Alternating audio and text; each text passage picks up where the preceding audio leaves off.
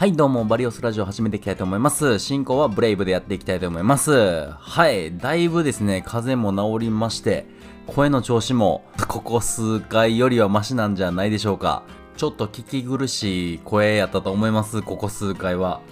はい。で、今回の話題はですね、ねぎ 話題っていうか、まあ、あの、テーマにしたいことはですね、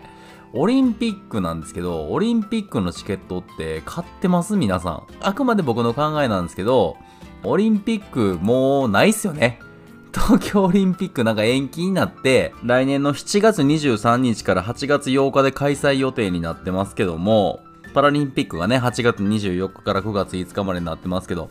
これはもう無理ちゃうかなっていう、まあドイツとフランスがね、もうロックダウンしちゃったんで、もう余計に無理になってしまったんではないかと。で、ロックダウンも12月1日までですけども、ね、えっと、何より一番問題なのかっつったら、新型コロナウイルスのワクチンですよね。ワクチンがもう結構すごいスピードで作ってるみたいなんですけど、全世界に行き渡るかっていうのはもうちょっと不可能らしいんですよ、ほぼほぼ。まあそりゃそうっすよね。あの、人口の数が多すぎるから、どれぐらいの経済損失になるのかって言ったら29兆円ですよ。29兆円の資産を出されてるわけですよ。すごない？何にそんなかかってんのかなと思ったらさ、あの、まず一番高いのは、まあ、メインスタジアムとかオリンピック競技施設の3500億円よ。そんなかかんのかな？これ建物建てんのに。まあ、3500億円かかりますと。で、まあ、都市のインフラですよね。インフラ関係の、まあ、道路整えたりとか、そういうのをやった2兆ですよ。2兆2500億円ですよ。こんなんもうちょっと桁がおかしすぎてちょっと想像つけへんけど、大体だからもうさ全部足していったら29兆7100億円になるんじゃないかって言われてますけども、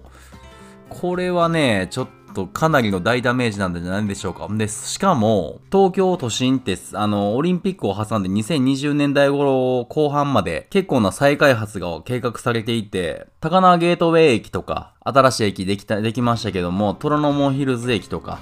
その辺とかもまあできてきた理由っていうのはやっぱり都心に人が集まってくるだろうって踏まれてですよね。あの、と、オリンピック界隈で。オリンピックの後も経済が潤うんじゃないかという。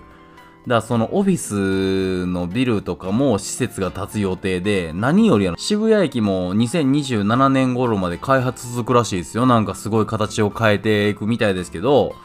高さ日本一になるあの東京駅近くの高層ビルも完成27年らしいんですよ。なんかすごいあの、めちゃめちゃでかいビルっていうのが噂になってましたけどね。だこんなんが続いてきて、それも全部言ったら、そこに入る企業があるのかって話なんですよね。東京に今人口とか企業を集めることを前提にして動いてますけど、今コロナじゃないですか。だからコロナやから都心より郊外の方にどんどんどんどん田舎に帰っていくじゃないか。そういうニュースもあるじゃないですか。だ実質テレワークとかもあるから、もう都心におる理由がないんですよね。家賃高いし。それやったらまあ実家がまあ、東京に出てきてる人って結構多いと思うんで、実家とかその辺の近くに帰った方が全然いいわけじゃないですか。ちょっと業種によりますけどね、あのサービス業とかではなかなかちょっと難しいと思うんですけど、まあ、サービス業以外の業種の方であれば、まあ、可能なんではないでしょうか。まあ、ちょっとあの、人と接する仕事以外であれば。で、今ってあの、都心への集中を避けてサテライトオフィス、まあ、言ったら、都心から1時間圏内の郊外型のオフィスとか、会社と別のところにオフィスを持ったりするパターンもちょっとあるみたいで、どんどんどんどん都心から減っていく流れになっている中で、これまだ開発続けていくんやったら、もうそれ、もう、マイナスになるから早く言ってほしいよね。これ中止になりますっていうのを進んでるわけやからね。で、オリンピック側も延長になればなるほど、そのスタッフたち3000名から5000名いるらしいんですけど、それ全部あの雇用した状態で続いているみたいで、その経費もずっとかかってるんですよ。そんなことをやってる場合じゃないと。で多分ね、この2021年の夏の東京オリンピックの段階で、他のね、国からの外国の方々が来られるかって言ったら絶対来ないと思うんですよ。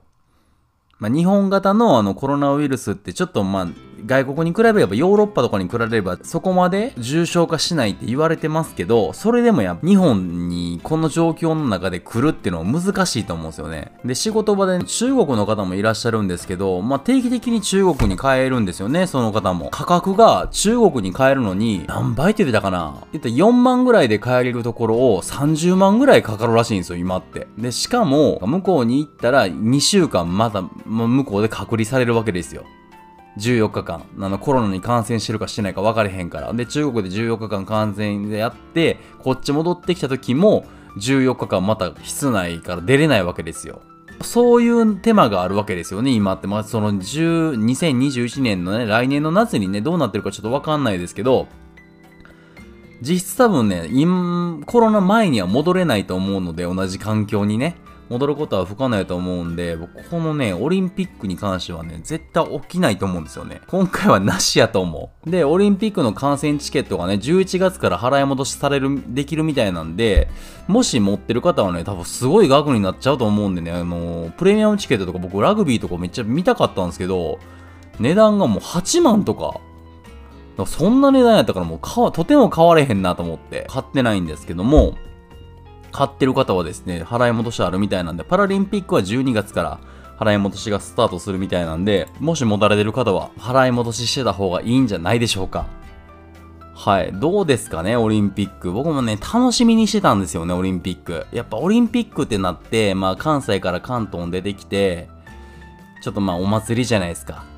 だコロナがなかったらめちゃくちゃ楽しかったと思うんですよね。なんかいろんな国の人々と交流が持ってたりとか、もう多様性っていう感じのラジオやってますから、いろんな人とね、こう会話してみたいんですけども、そんな状況でもないかなっていう状況になってしまいましたね。まあ、ロックダウンもね、フランス、ドイツ、まあ、ヨーロッパの国って、まあ、ちょっとアメリカ、中国は多分ないと思うんですよ。ロックダウンもうすで、もうすることがね。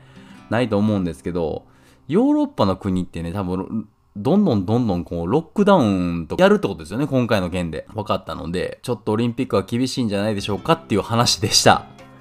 はい、えー、っとですね、ちょっと寝る前にね、ニュースわーって見てたら、あれ？これオリンピック絶対ないやんっていう感じにちょっと頭が鳴ってしまって、どうしても喋りたくて、今日ちょっとラジオ撮りました。はい。それではですね、最後までご視聴ありがとうございました。じゃあ、またね。